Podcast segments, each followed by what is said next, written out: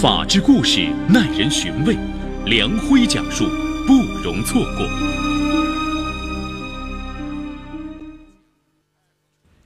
今年四十三岁的刘天赐是江苏省徐州市大黄山镇人，在镇上开一家中国福利彩票投注站为生。二零一一年三月十七号的下午，刘天赐的彩票店热闹非凡，众多彩迷在此汇集。有的专心选号，有的交流购彩心得。其中，彩迷高正刚一边研究福彩双色球的走势图，一边精心选择号码。高正刚是徐州本地人，今年四十五岁，是个个体经营者，已有数年彩龄了。他认识不少彩民。店中还有一个名叫王华的彩迷。他在精心选择号码。王华也是徐州人，五十三岁，个体经营者。高正刚和王华经常在彩票店不期而遇，也算是有共同爱好的老熟人了。他们寒暄了几句，商量着要共同出资，合作购买富士福彩双色球。两位资深彩迷反复研究。每一个号码都寄托了他们中大奖的梦想，每一个号码他们都不敢疏忽大意。最后，他们慎重地选择了九加一个号码，还有两个红球号码，两人怎么也拿不定主意，就去找彩票店老板刘天赐给他们参谋一下。刘天赐天天泡在彩票堆里，月票无数，偶尔兴起也会买上几注。这次他一边吸烟，一边仔细地研究号码走势图。足足吸了一根烟，他才下决心定下了两个他自以为满意的红球号码：二十五和三十三。正在此时，另外一个正在店里玩刮刮卡的彩民孙宁也凑了上来，想跟两位老大哥一起购买双色球。高正刚和王华。与孙宁平时算是点头之交，多一个合伙人买彩票也没有什么不好，于是他们就点头同意了。到了下午十六点十八分，一个既顺利又吉利的时刻，刘天赐把三人的十一加一的富士福彩双色球彩票打印出来可是这三人当天没带多少钱。刘天赐帮三人垫付了九百二十四元彩票钱。刘天赐一直崇尚和气生财，在此之前，刘天赐也帮其他彩迷先行垫付过彩票钱。由于这张彩票是三人合买的，放在谁那里都不大合适，于是三人一致决定把彩票放在老板刘天赐处。对于热心肠的刘天赐来说，这点小忙他当然义不容辞。暮色降临，三位彩迷满怀希望的各自回了家。当天晚上，中国福利彩票双色球如期开奖。孙宁按照往常的习惯，一边洗脚一边盯着电视机，等待中奖号码的开出。一个，两个，三个，眼看所有开出的双色球号码都和自己今天下午购买的彩票号码一致。孙宁按捺不住激动的心情，跳了起来。那可是一等奖啊，奖金高达五百六十四万。他做梦都没有想到，他还真能中这么大的奖。孙宁赶紧打电话给自己的合伙人高正刚、王华和老板刘天赐。接到电话后，大家的反应先是惊讶，不敢相信，确定之后。无不喜极而泣。第二天，孙宁等三人来到彩票店找老板刘天赐，他们将刘天赐的手抓得紧紧的，嘴里忙不迭地说着感谢的话：“刘哥，多谢你啊！要不是你给垫钱，还帮着选了两个号，我们哪有这么幸运呢？”刘天赐则大度地说：“嗨，谢我干什么呀？谁中大奖是谁的本事。”接下来，四人打了一辆车赶往位于南京市的江苏省福利彩票发行中心领奖。在江苏省福利彩票发行中心，三人领取了五百六十四万元奖金，然后把这钱三人平分。四人回到徐州后，彩票店老板平日店前帮彩民买彩票、出谋划策、添号码，全程陪同领巨奖的新闻传遍了徐州的大街小巷，引起社会的热议。大家都夸刘天赐是新时代的大好人。电视台还专程采访了刘天赐。在接受采访时，刘天赐豪爽地说：“谁中大奖是谁的本事。”这钱该是谁的就归谁，我一毛钱不要。刘天赐的行为感动了徐州人民，为此，他还被评选为二零一一年度彭城好人。可是被评为彭城好人之后，二零一三年春天，刘天赐却被三位彩民告上了法庭，索要五十万元。三位彩民听说做上好人之后的刘天赐回到家中，却一天比一天不快乐，因为一些熟人都啧啧感叹着：中大奖的那三个人买彩票的九百二十四元还是你垫付的，可别人把五百六十四万揣兜里了，你连毛都没捞到啊！俗话说见者有份那个大奖有两个号都是你帮着选的。你当然更应该有份儿啊！他们怎么没感谢你个百八十万的？说的人多了，刘天赐的思想也发生了转变。夜深人静的时候，他失眠，就躲在阳台上，整夜整夜的吸烟。后来，他试探性的想以买房为由，向高正刚、王华、孙宁三人要五十万元。令他没想到的是。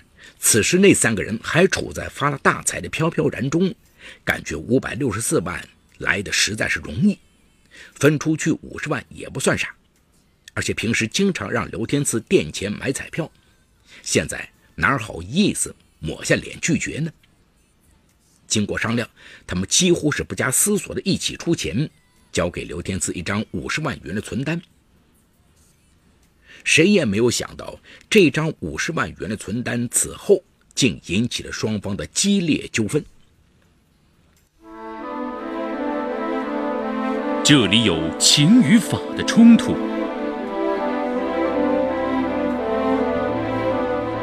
这里有生与死的考验，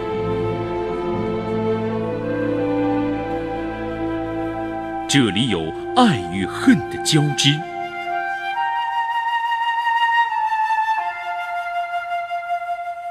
这里有黑与白的较量，法治故事。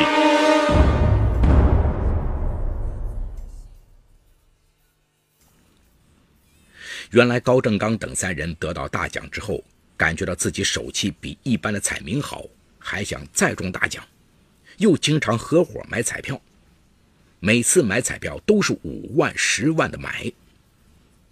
过了一年多，他们手中的钱就花的差不多了。这时候，他们回过头来，又想起了刘天赐手中的那五十万。说实话，他们何尝不想当好人呢？他们也想过，这钱算是感谢刘天赐算了。可现在，他们手中也没钱了，而且自从刘天赐拿了那钱之后，就绝口不提还的事让他们心中有些不爽。现在他们手中又没借条，就有些后悔当时说的太含糊，没有坚持让刘天赐打个借条。经过多次集体商量，他们试探性的向刘天赐要钱，可刘天赐表示自己又没拿刀架在他们脖子上逼他们要钱，这钱是他们向他表示感谢送给他的。刘天赐的态度让三个人大为光火。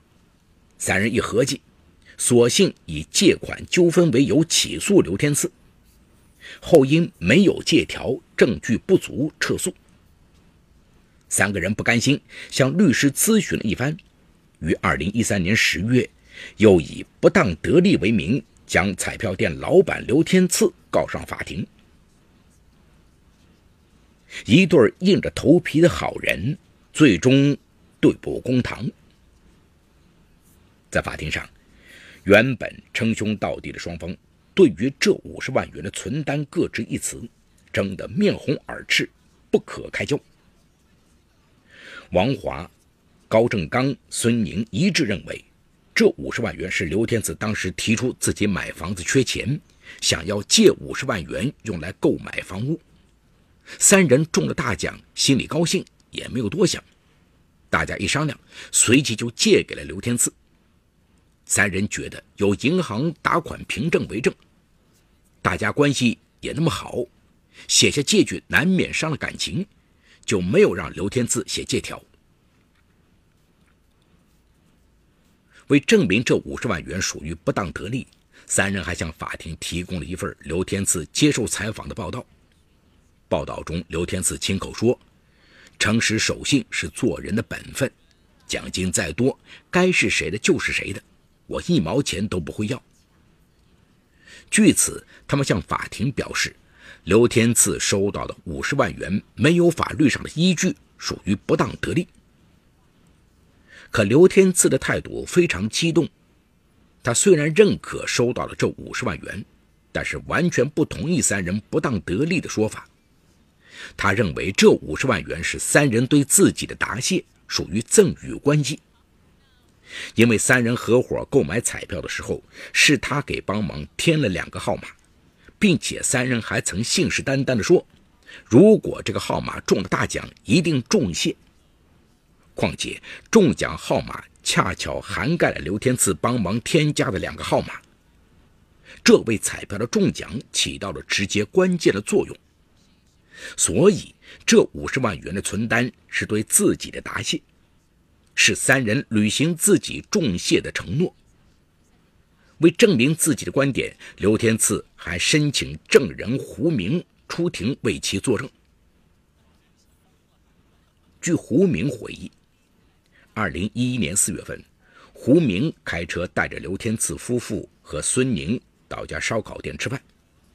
吃饭过程中，大家谈及中奖事宜，孙宁确实表示，三人为了感谢刘天赐的鼎力相助，领完奖后给刘天赐的那五十万就作为答谢。当时孙宁还感觉给的有点少了，不过这是他们三个人商量决定的，要是他自己做主，就给刘天赐一百万。由此看来，这五十万元肯定是三人对刘天赐的答谢和赠与。刘天赐在庭审过程中认为，这三人现在反咬一口，存在欺诈和串通的可能。二零一四年十月份，徐州经济技术开发区人民法院多次开庭审理此案。主审该案的聂兴国法官认为，不当得利是指无法律上原因而受有利益，致人损害。在这起案件中，王华、高正刚、孙宁三人。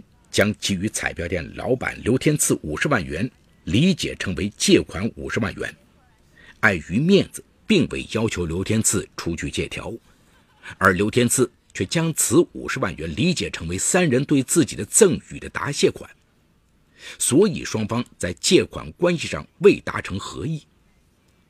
刘天赐在没有法律上的原因的情况下获得五十万元的利益。使得王华、高正刚、孙宁损失了五十万元，符合不当得利的构成要件，所以涉案款项系不当得利之债。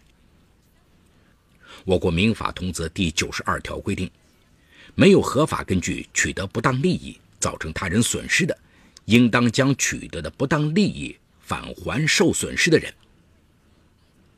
在日常生活中，我们经常遇到亲戚朋友等借钱的情况，难免会陷入进退两难的境地。一方面，朋友开口了，大部分人碍于情面不好意思不借；另一方面，借了又不好意思让他写下借条借据，唯恐伤了感情，而且还不好意思开口催要。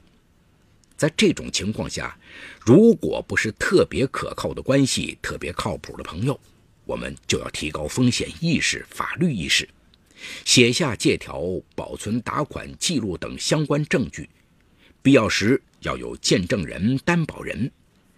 这样一来，即使日后走上诉讼的道路，也可以有备无患，有效维护自身的合法权益。既然三人认为五十万为借款，而手中又无借条，那法庭还是以调解为主。经过多次调解，事情又有柳暗花明的逆转。刘天赐自愿退给三人七万元。三人看到刘天赐让了一步，而且确实有付出，也就放弃追讨余下的款项了。双方之间五十万元的纠纷一次性了结。这谁不想当好人呢？慷慨、义气、豪爽是中国人的优良传统，但在现实生活中，有好多好人是硬着头皮当的。当主人公现有的道德素养、经济实力无法支撑好人这顶沉甸甸的帽子之后，就有可能出现公堂之争。可是，宽容的讲，如果要求一个确有重大付出的店主面对五十万诱惑坐怀不乱，那是不真实的。同样，如果让三位得奖者慷慨的一掷五十万不予追究，那也是不真实的。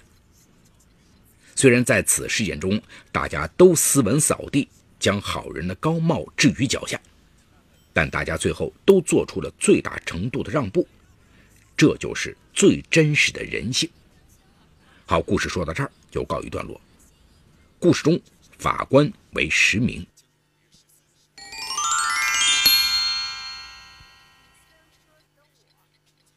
中了百万大奖本是一件大喜事，但之后却因为钱款分配不均闹上了法庭，未免有些难看。人性的自私和贪婪便在此时显现出来。高正刚、王华、孙宁三人在买彩票时得到了彩票店老板刘天赐的帮助，并因此中了五百六十四万大奖。刘天赐既帮他们选了号，又帮忙垫付了彩票钱。高正刚三人在拿到奖金之后，理应给他一些报酬作为感谢。所以，当刘天赐以买房为借口向他们要了五十万时，他们毫不犹豫地给了他。但是，三人将得来的奖金挥霍的差不多的时候，便又想起了给刘天赐的那五十万元。然而，这五十万早已是要不回来了。刘天赐认为高振刚三人购买彩票时，自己帮忙添加的两个号码为彩票的中奖起到了直接关键的作用，所以这五十万元完全可以当做是对自己的答谢，应该算是他们三人赠予自己的，是自己应得的。双方僵持不下，最终对簿公堂。原本称兄道弟的几个人在法庭上争得面红耳赤。其实这一切啊，本可以不闹得如此难堪。在这个故事中，高正刚三人一开始确实是想将五十万当做答谢送给刘天赐的，只是当时说的太含糊，所以当三人缺钱时，便又想趁此钻个空子，把五十万要回来。而刘天赐早就将这五十万当做是他们给自己的答谢款，自然是不肯再拿出来。所以说，当初拿钱出来时，高正刚三人就应该保持冷静，想清楚，到底是送还是借，而不是含糊其辞。到最后，双方谁也说不清。如果觉得这次中大奖，刘天赐确实有很大的功劳，那便痛快地将这五十万给他，并清楚明白地告诉他，这是作为答谢赠送给他的。如果只是借给他，那就不要碍于情面而不写借据。而在这个故事中，彭城好人刘天赐其实是最为尴尬难堪的，但这一切却又是他自己咎由自取。他因为垫钱帮彩民买彩票、出谋划策添号码、全程陪同领巨奖而备受大家赞扬，但是却用近乎无赖的行为来赖下高正刚三人给他的五十万，最终将事情闹上了公堂，并以他自愿退回三人七万元而告终。法官在最后说道：“当主人公现有的道德素养、经济实力无力支撑好人这顶沉甸甸的帽子之后，就可能会出现公堂之争。这就是刘天赐最好的写照。硬着头皮当上了好人之后，他的心里却越来越不平衡。他觉得自己在其中起到了关键的作用，但是巨额的奖金却与他无缘。他为了自己曾经的大度和豪爽感到后悔。的确，面对五百多万的奖金，确实很少有人能做到无动于衷。如果确实觉得这笔巨款里有自己应得的一部分，那么可以通过与其他三人协商，或者通过其他合法的途径来维护自己的权益。然而，他却选择用这样不磊落的方式来获取，不仅被对方诉上公堂，退回了部分钱款，对自己的名声更是极大的伤害，得不偿失。